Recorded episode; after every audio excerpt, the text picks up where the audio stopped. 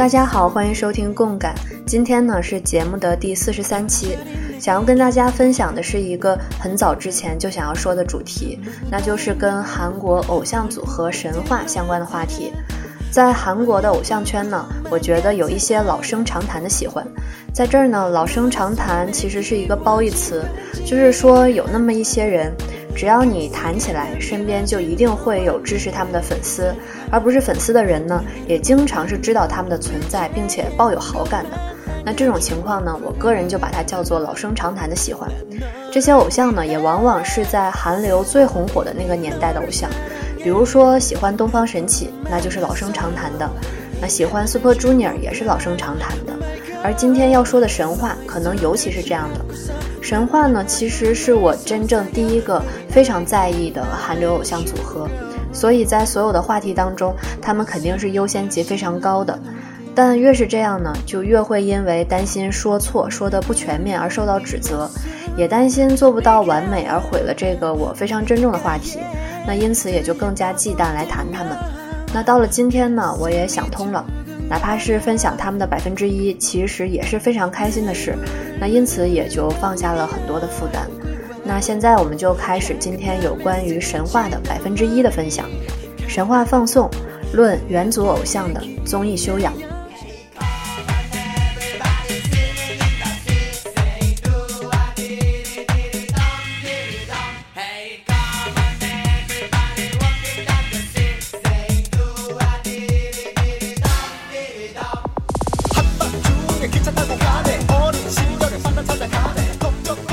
首先呢，我们还是先例行的唠叨一下《神话放送》这个节目的公式介绍。《神话放送》呢，是以韩国最长寿元祖偶像组合神话为主角的一档新概念综艺节目，也是神话出道后首次以自己的队名命名的综艺节目。这个节目呢，没有 MC，也没有固定的模式。从一二年的三月份开始，一直到一四年的一月份，一共播放了四季，有七十集之多。那神话放送的设定有点像是一个电视台当中的电视台，在这个叫做神话放送的电视台里面呢，会播放各种频道。那它在每周变换成科幻频道、纪录片频道、音乐频道、体育频道等等各种不同类型的放送。那因为它这种频道种类还有风格在每周是不一样的，我们就可以看到神话六名成员完全不同的各种面貌。那综艺偶像始祖用他们散漫不要命的搞笑异能，用轻松和真实的面貌奉献着他们的专属节目。那以上说的这些呢，基本上是百科的一些总结。那播放神话放送的电视台是有线收费电视台 G T B C。我对于 G T B C 电视台的信任，其实就是从这个时候开始的。那当然，后面 G T B C 有了《拜托了冰箱》、《认识的哥哥》等等这些非常优秀的综艺，他还制作了相当多质量靠谱的电视剧。那说回神话的话，如果你和我年纪差不多大，那对于这个组合的了解，至少应该是成员就算不全认识，也绝对会知道几位。而他们的歌曲呢，也会在你不知道的时候已经是听过几首的。那神话组合是一个拥有六名成员的组合，也是一个在 SM 公司出道的偶像组合。那这个组合的故事呢，是如此之多和精彩，以至于关于他们的故事里面有很多是夸大和误传的。但是呢，从未解散、永远团结一致的元祖偶像称号其实是非常真实的。那现任的很多偶像团体都以他们为未来的模板，那这一点可能足以说明他们的优秀。在这儿呢，我就不去介绍成员的名字，也不去介绍他们各自的为人了，因为那是另外一个非常长的故事，也是一个挖不尽的宝藏。那我想有心的朋友就可以自己去挖掘一下。嗯，早在神话放送播放之前呢，神话就已经被承认是异能偶像的始祖了。那对于我个人来说，神话放送这个节目是让我再一次关注到神话的契机。那我在从前上中学的时候呢，在情书里面看到过这几个才艺满分的偶像。情书其实是那个时候非常红火的韩国综艺，可能也是传到大陆这边来的一个大家大面积知道的这么一个节目。那在当时就看了很多期的情书，所以对于神话的印象就已经非常好了，牢牢的记住了这六个人。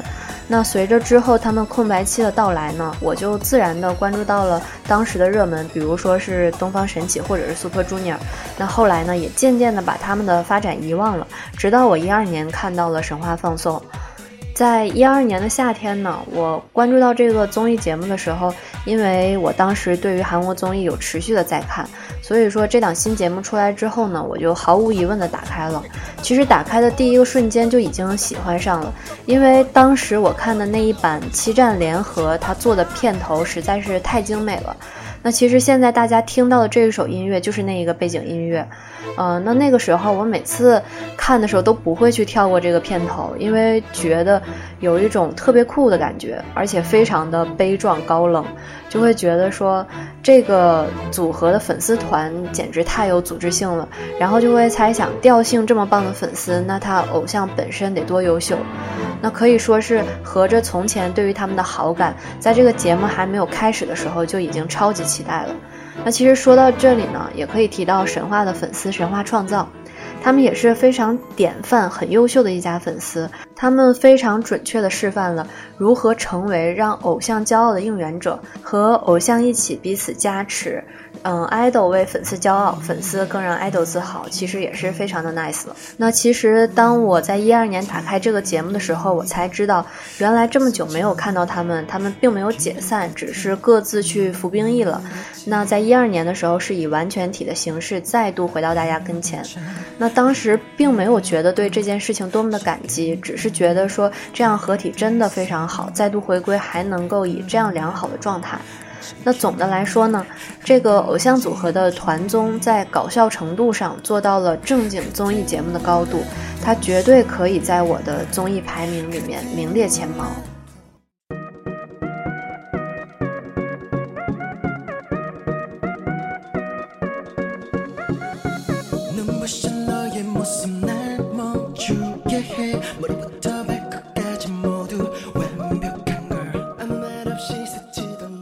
那跟这个节目相关的更多的细节就不多说了，简单的分享一下观感。那更多的大家就可以自己去看去体会。那当时打开这个节目的第一集之后呢，这六个人就穿着运动服出现了，状态不能再好，感觉根本就没有变老，而且是全盛状态的感觉。那以一种非常肤浅但是却直接的方式表达，就是，哎，怎么能这么帅呢？那最开始的感觉其实就是非常容易看进去，从第一分钟开始就并不存在排斥。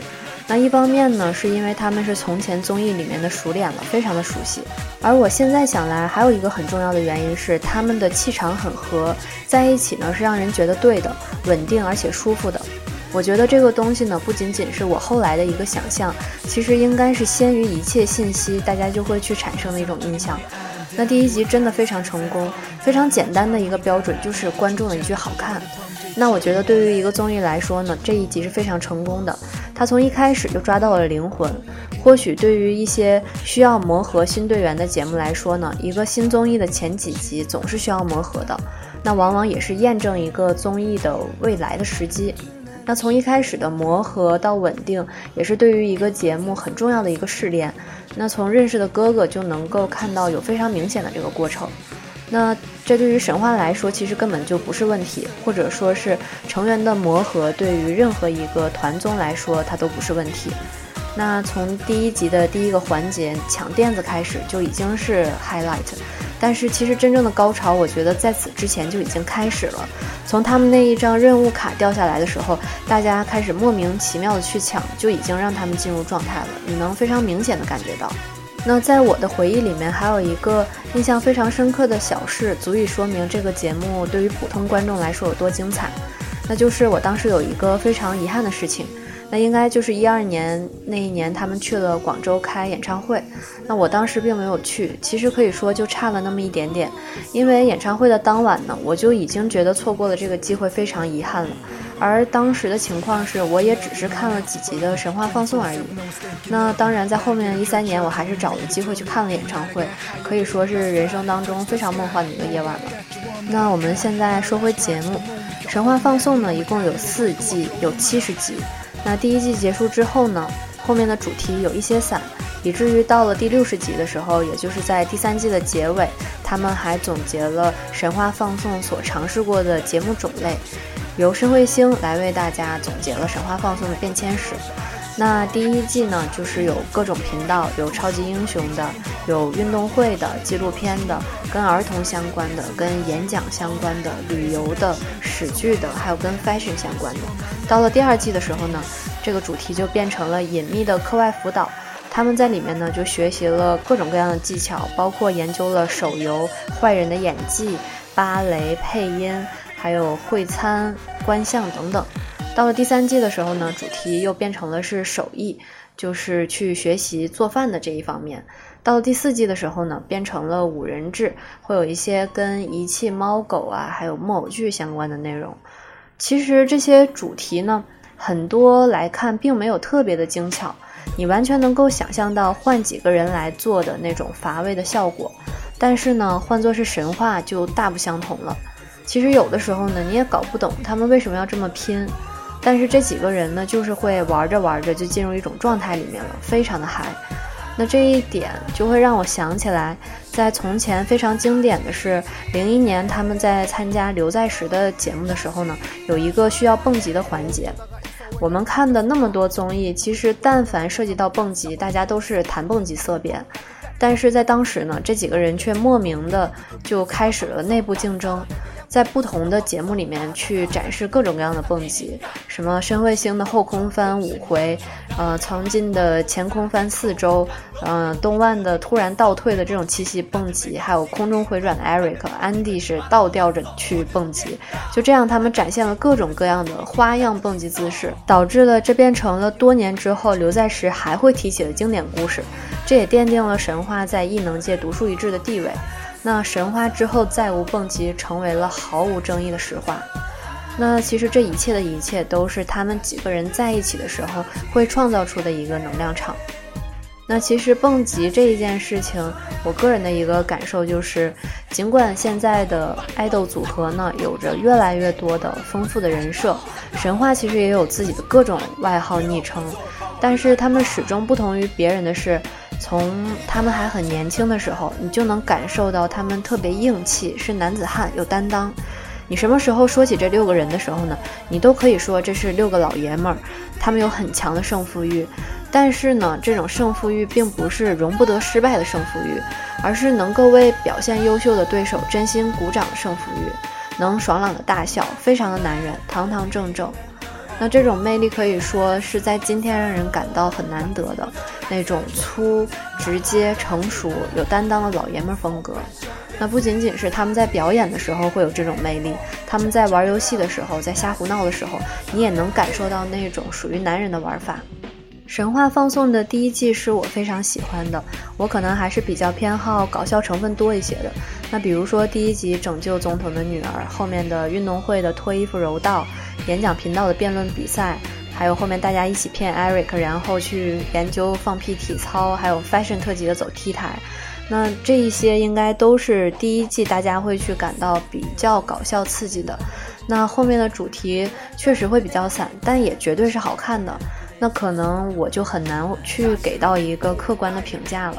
那像偶像组合的团综这种，一定是喜欢的人会非常喜欢，不会在乎内容和形式。那神话放送，我觉得对于这个限制是有突破的，它突破了这个框架，其实让更多的非粉丝的人群也非常喜欢他们的神话放送。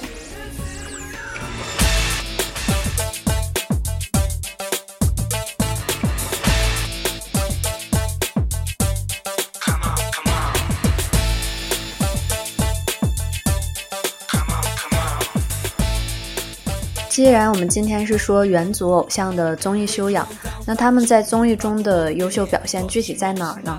我们之前其实总说综艺节目选人是最重要的，罗 PD 的团队特别看重选人。那到底什么样的人才是做得好的呢？我们可以回想一下我们认同的那些优秀的综艺人，他们都有什么样的特点？那首先呢，肯定就是口才比较突出的人。这是从前传统的综艺对艺人的一个基本要求了，这反映了一个人的思维。比如说刘在石是条理清晰的，接梗流畅的；那李秀根呢是创意十足的，总能想到别人想不到的梗，个人技丰富，相同的意思呢总是能够有趣的表达出来。也有金希澈这种特别敢说的，反应飞快的，尤其是在脱口秀节目当中，大家都知道谈话的 timing 就是时机，总是特别重要的东西。所以说，口才对于综艺来说就是一个非常核心的本事了。那之后呢，其实就是身体方面表现突出的人。那这里面有舞蹈实力特别强的。那大家知道，各种真人秀中都有很多展示舞蹈机会的人。那舞蹈实力优秀的人，不管是 idol 还是搞笑艺人，舞蹈优秀的人总是更有看点。那不管是各个组合的舞蹈担当，就比如说从前的郑允浩啊，或者是呃李赫宰啊，像这样的人，还是说搞笑艺人，其实刘在石就是这当中非常突出的代表。他就是很擅长跳舞嘛，擅长运用身体。那几大 MC 里面，可能还没有像他这么灵活的。那身体方面表现突出的，除了舞蹈实力，那就是运动实力了。那运动实力的话，我记得从前 Crystal 参加过花样滑冰的节目，就让人非常的印象深刻。那还有像金钟国，他就是非常典型的，因为身体强健而获得了一个独一无二的角色。那到了现在呢，其实各种题材的真人秀越来越多，它已经跟原来传统的综艺节目不一样了。那参与真人秀的人选呢，也更加的多元化，它的要求跟从前比起来也有了很多的变化。那比如说我们现在看罗 PD 的生活类的综艺的话，他就会去选择那些更加没有综艺经验的，就是所谓更加自然的艺人来表现，比如说旅行啊、生活呀这类的题材。那他反倒会去避开那些老道的综艺人，来让观众去看更新鲜的反应。那我就印象非常深刻的是，当时圭贤被《新西游记》选去嘛，他在采访的时候他就说：“我还以为你们永远不会找我们这样的人。”那他们这样的人指的就是非常频繁的出现在综艺里面的人。那所以说，其实不同的人他就是会给相同类型的节目带来非常不同的效果。这也是为什么，呃，饮食堂就是慢生活治愈综艺，那僵尸堂其实是搞笑战场的原因。那我们说回神话的情况呢？神话的成员其实，在从前的传统综艺当中是比较如鱼得水的。那比起其他更加依赖节目的剪辑还有情景设定的艺人呢，神话显然是能够更加独立的这种异能选手。那他们的长处就在于，首先他们的这种团体表现非常突出。但凡你提到爱豆团体的整体艺能表现的话，可能没有人会不承认神话。那他们智力表现不差，运动神经也都不差，甚至有特别突出的。那集体表现的优秀之处，可能更多是在默契这一件事情上。我记得在一二年九月份，他们参加了 Running Man 嘛，当时就贡献了非常精彩的表现。那其实我印象最深的就是他们一开始在那个滩涂上去争夺旗帜的环节。那在运动能力之上的，其实是这六个人惊为天人的默契配合。当时那个节目剪辑的就是犹如热血漫画一样的节奏，它那个旗帜的传递绝对是会引发你强烈舒适感的一段。所以说，神话在参加一些综艺节目的时候，他们尽管去赢了这个游戏，但他们赢的方式也往往是特别的精彩的，让人想象不到的。那除了这种运动神经还有默契之外呢，就搞笑的材质来说，那表现突出的人也很多。运用舞蹈的能力就更加不用说了。早期的情书的话，六个人贡献了非常经典的这种 dance 声告式，它经典到了，哪怕在今天的节目当中，大家都会不厌其烦的让这六个人展示。那每个人其实都有属于他们自己非常经典的曲目，几乎是。只要集体出现，他们就会去展示这一个原来的这种舞蹈的身高式。但是这个环节其实还是常看常新，非常的有趣。那同时也因为神话有着他们自己各种各样的丰富的故事，还有历史，有趣的、尴尬的、惊人的小故事，再加上他们让人泪下的过去，所以说就连非常单纯的谈话脱口秀也会被填充的非常丰满。那从他们团体的成绩来看，我相信各个类别的这种节目 PD 邀请他们都是没有任何负担的。所谓的就是业界口碑其实是非常好的。那一个团综能拍七十集，仍然口碑不错的情况，我估计除了他们，应该还没有其他人。那其实说了他们这种团体的表现，他们每个人又有各自不同的性格。那他们在综艺上的表现呢，和他们本身的人品性格其实是息息相关的。如果说这两者不是一脉相承的话，那这一个人就是不统一的，是有虚伪的部分在的。所以说，当我们知道了他是怎样的一个人之后，我们才能理解他在这种综艺上的反应。那每个成员有着各自的特色，他们不同的特点呢，能够相互融合，他们彼此之间的化学反应其实是粉丝之间特别津津乐道的。那首先呢。就说到队长 Eric 吧，Eric 呢是队长，但是他是一个比较善于把自己去隐藏在成员背后的人，大多数的时候呢比较沉默寡言，他也不喜欢太多的关注。那在百分之九十九的时间里，你是不会看到他端起任何队长的架子的。那到了承担责任的时候呢，他却永远冲在前面的这样的一个人。那本身他其实是比较典型的在综艺当中不能够完全放开自己的人。呃，也不会经常去奉献什么精彩的口才，或者是非常积极的这种肢体搞笑。但凡 Eric 表现的比较出彩的时候，其实都是和他这个成员在一起的时候，而且往往在这个时候呢，他还会有一个几乎完全相反的表现，那就是极端的放得下自己。他可以扮丑，他可以不在乎所谓的美男形象，然后当成员搞笑的时候，他就经常在旁边大笑，去贡献背景音。然后也会非常积极主动地贡献自己的感情表现，常常会做出一些非常惊人的表现。那其实这也是大家会说，感觉《三十三餐》里面的 Eric 和《神话放送》里面的 Eric 根本就不是一个人的原因。但是呢，那实际上就是一个非常统一的文整合，也是他会有的一个表现。那第二个呢，就说到李明宇。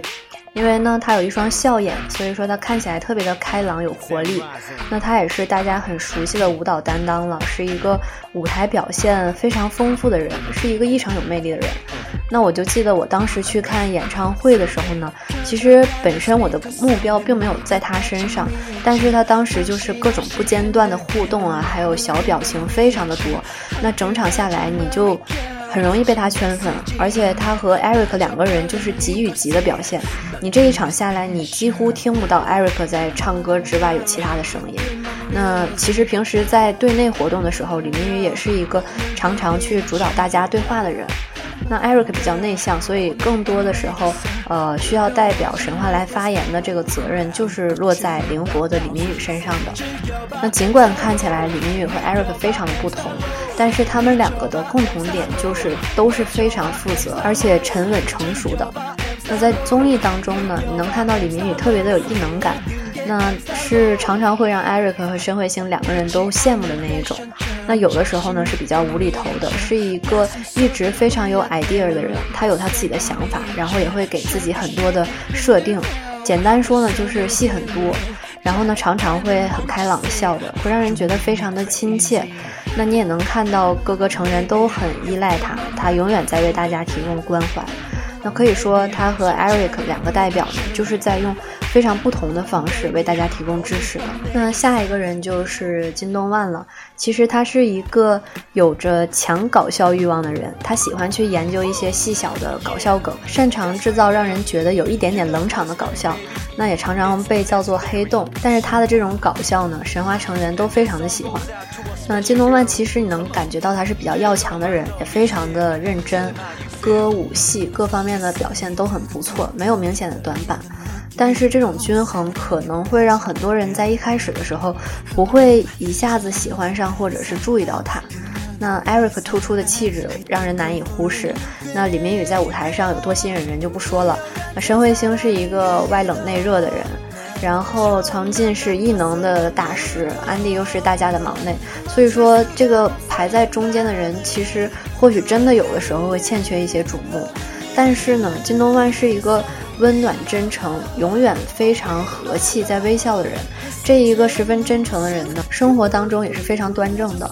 在生活中呢，他敢于去奉献一切热情，去挑战新的东西。他在各个领域呢也是全面发展。这些年来，就是歌唱是歌唱，演戏是演戏，主持是主持。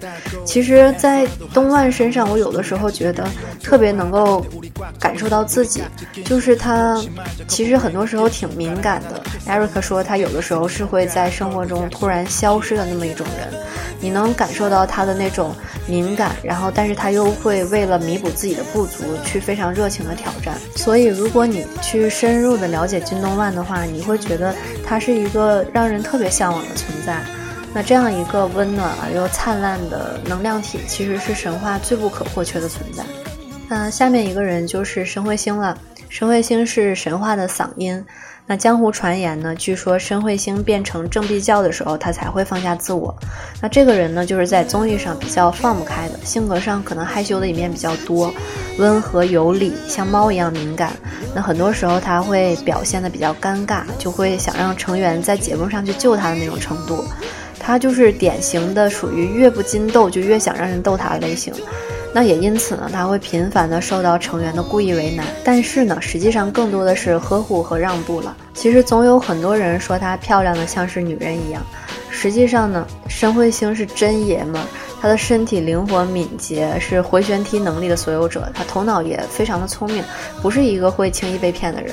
那他这些年在综艺上的进步也是非常明显的。但是不管他进步还是不进步，他别扭还是不别扭，他的样子都是让大家喜欢的。其实这一点并没有什么所谓。然后就说到忙内啦，钟仔。曾经呢，其实是六个人当中综艺才能最为突出的。他曾经还参与了一段时期《无限挑战》的录制，表现也是非常优秀的。那他在这六个人当中，也是经常会成为视线焦点的。在综艺上面呢，常常能化腐朽为神奇，救活非常多的梗，其实是大家特别依赖的存在。那大家也都知道，金妮不管做什么事情都非常的优秀，这也是大家的一个共识。那广为人知的就是曾经的运动才能，还有舞蹈才能非常的突出。我觉得他在巅峰时期的状态，可能没有哪一个 idol 能够超越他。那在那之上呢，就是他飞快的反应速度，还有突出的口才。他有着综艺人的优秀品质，那搞笑的瞬发力也非常的好。那和成员在一起的时候呢，他常常就会自动跳出来担当进行去做 MC 的角色，主持大局。那或者是辅助别人积极接梗，是一个很万能的综艺人。那一句话来说呢，就是钟仔是一个单纯的人，一个热情的人，一个什么都能够做到的人。那最后就是安迪，李先浩本人其实是一个很甜蜜的形象，和大家在一起的时候呢，他有着符合忙内身份的活泼。而他呢，也常常是以下课上这种东西来形成很多搞笑的。大家也时常说，忙内才是真正实权的所有者。那更多的时候呢，安迪会有一些想象之上的搞笑行为，比较有创意，或者是有一些特别强烈的表现，呃，常常都是在安迪身上出现的。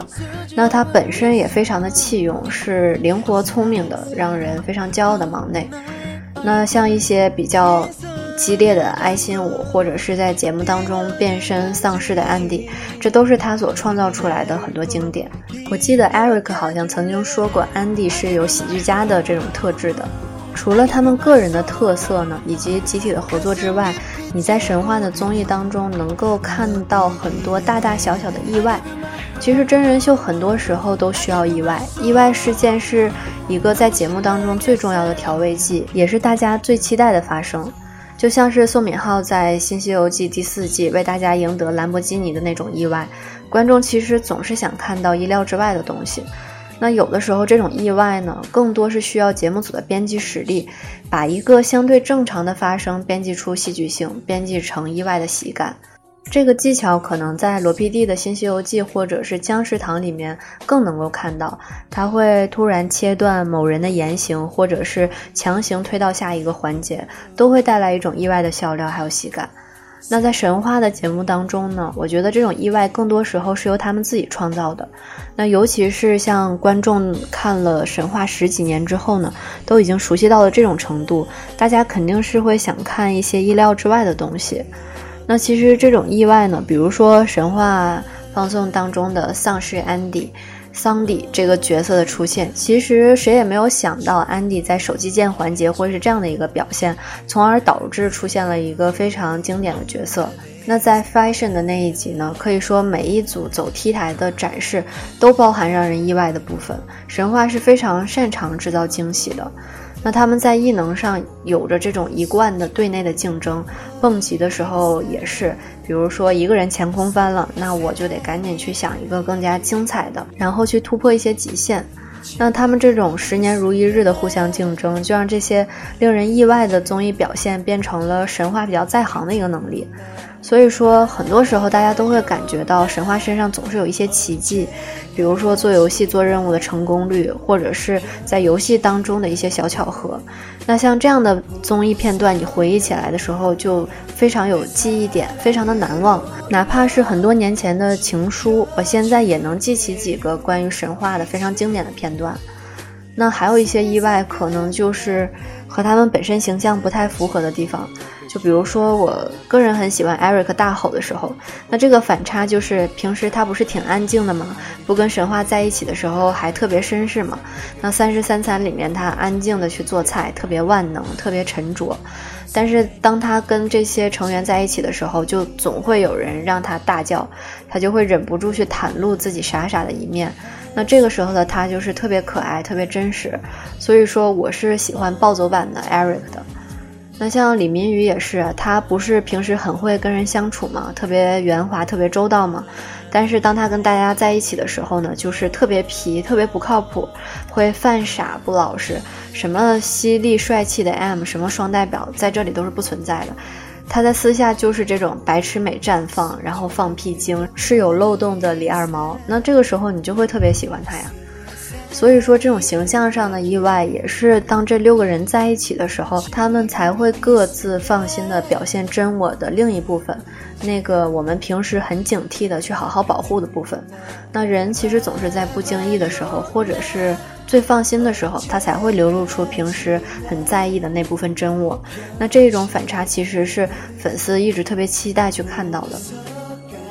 很多人呢都说神话胜负欲特别强，因为胜负欲呢会把歌唱事业做好，会把偶像历史刷新，甚至拍了裸体写真等等。那全员的综艺表现也都是胜负欲强的，会互相竞争，争取让自己成为最好笑的那个人。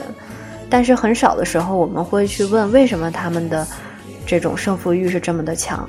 那或许早年的时候，他们彼此为彼此牺牲了太多，以至于这种牺牲让他们要成为彼此的骄傲，可能才会有这种正向循环。那也正是因为他们每个人是火热的，是有所追求的，我们才能看到今天他们在综艺当中的样子。所以看神话的综艺，很多时候你看的是他们彼此信任的样子，看的是他们真心为彼此大笑的样子，在不知不觉中，你可能就已经被他们的这种魅力去治愈了。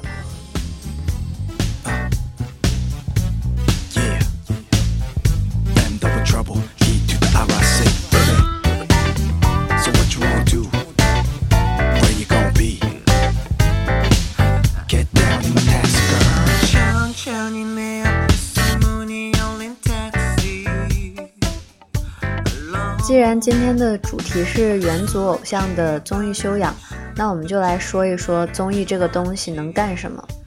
真人秀其实到了今天可以说是编辑团队的一个艺术，拍了几百个小时的素材之后呢，凭借着编辑团队的剪辑来把它变成一个有趣的故事。那这个特性在《新西游记》这样流程不是很清晰的节目里看得非常清楚。而像神话参与的早期综艺节目呢，大多是有着固定流程的节目，节目的编辑负责把艺人的角色凸显，但更重要的其实是艺人自己的发挥。那当大家还不确定异能感能够给一个 idol 带来什么的时候呢，神话已经凭借一己之力养活了曾经最受欢迎的综艺《情书》。在今天呢，真人秀大行其道的时代。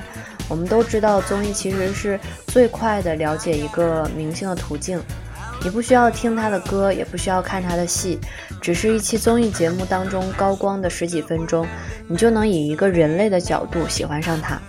那在这个基础上，观众再去发现他在自己专业领域的表现，就会迅速的喜欢上这个艺人，入坑变得如虎添翼了。那很多艺人也是早就已经意识到了这一点。他不仅乐于出现在真人秀当中，而且还非常在意自己的表现。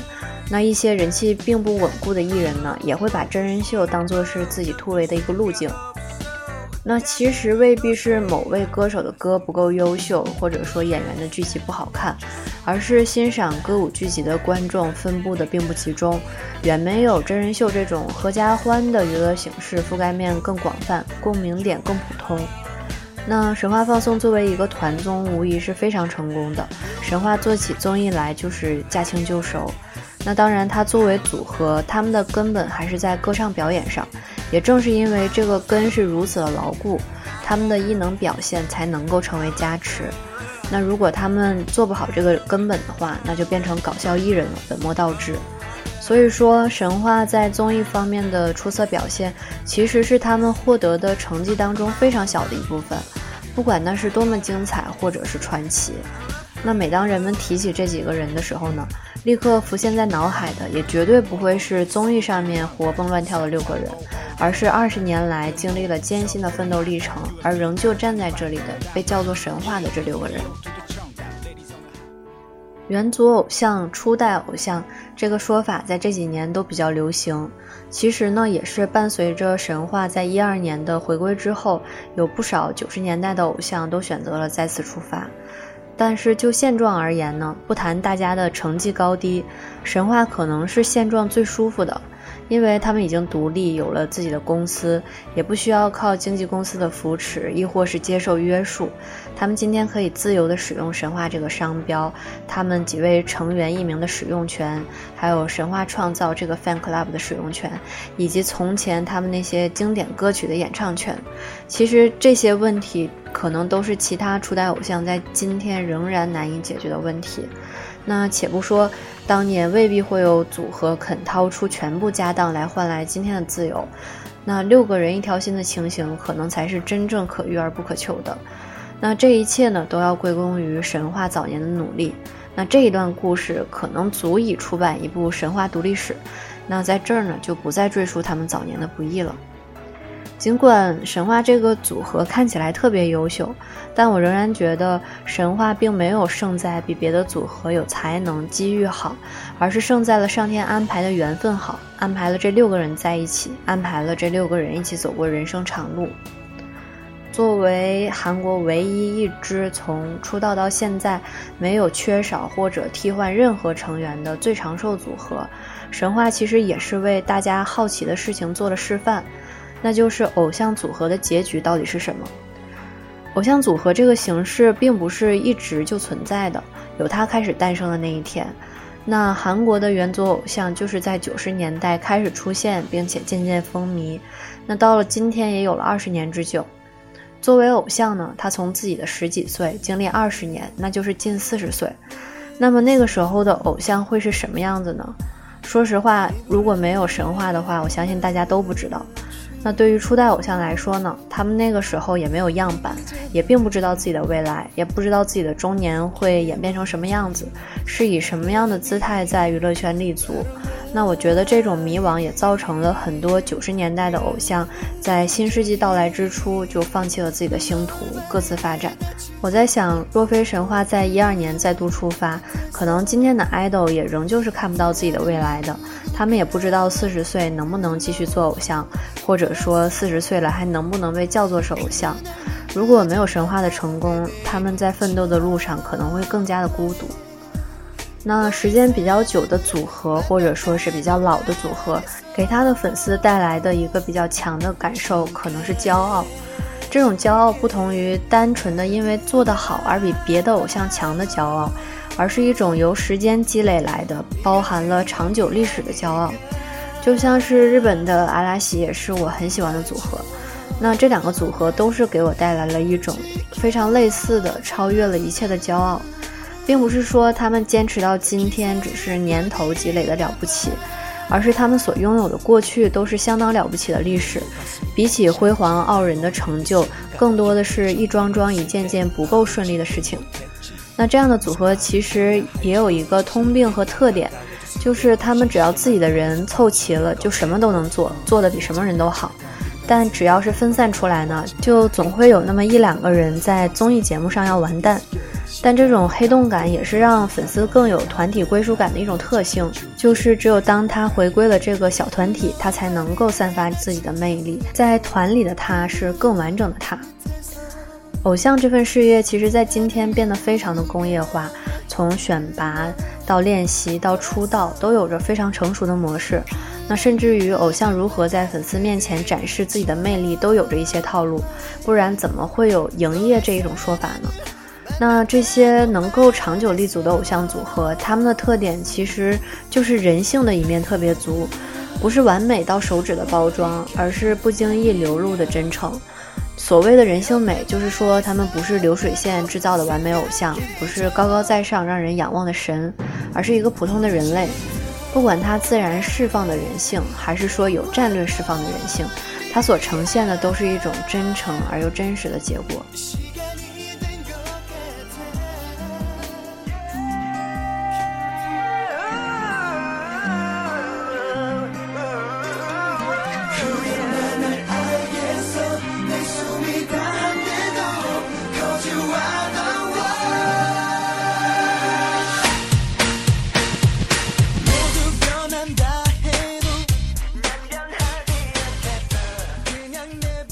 放送这个节目呢，告诉我们粉丝一个很深刻的道理，就是你一定要相信，只要这六个人聚齐了，就没有什么不可能，没什么不可能克服的难关，也没什么不可能出现的荒唐事儿。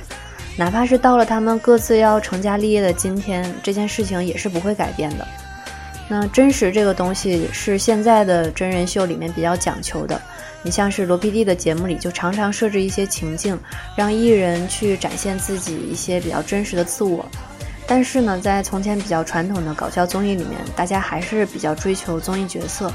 那有的人负责主持进行，有的人扮丑，有的人要扮演恶角。神话在从前到现在也还是有这些，所以只要提起 Eric，就是什么大卫一样完美的外表；李明宇就是有魅力的舞者；苍劲就是运动强、胜负欲强。那很多很多的偶像呢，在出道初期都有自己的形象定位，那很多甚至是公司刻意打造的。我们也看到了一些人设崩塌的事例，或者是经营不善导致长处变短处的也非常多。那到了今天呢，神话成员各自的形象特性，你已经不能说是他们的角色了，那就是真实的他们的一部分，或者说从一开始神话就没有选择那一条过分包装自己的路。也因此呢，你永远不会看到二十岁的神话非常好斗要强，而四十岁的神话就没有了胜负欲。那一直以来坦荡真诚应该是他们的共识，也只有真实才能让我们看到他们一直不变的样子。毕竟没有哪一个谎言是能够持续十年以上的。那今天说了这么多呢，实际上神话并不是完美的，并且可能是在偶像组合当中做了最多不合规矩的事情。那不管是打架还是迟到，大大小小说不上是正面的事件，可以说非常多了。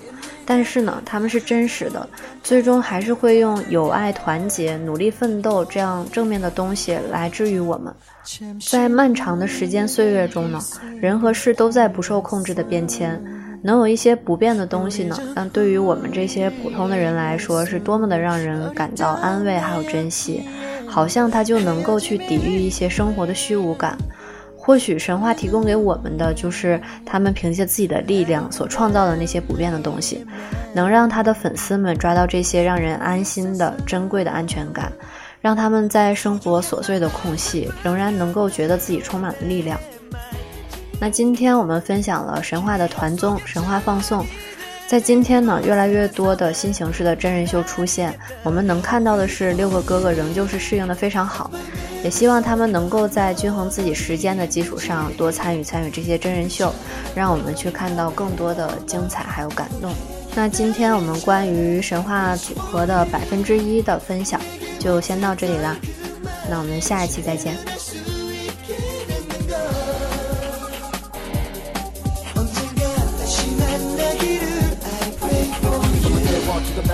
Let me tell you what it's all about. Everybody wanna take chips, you gon' fake this. Run them out, baby girl, check one, two. Want you, want you, never gonna hurt you. Never for show, never tell a lie, I'll die for you. Everything a nigga touch like sparky. 많이 변해버린 나의 모습이 예전 같지 않아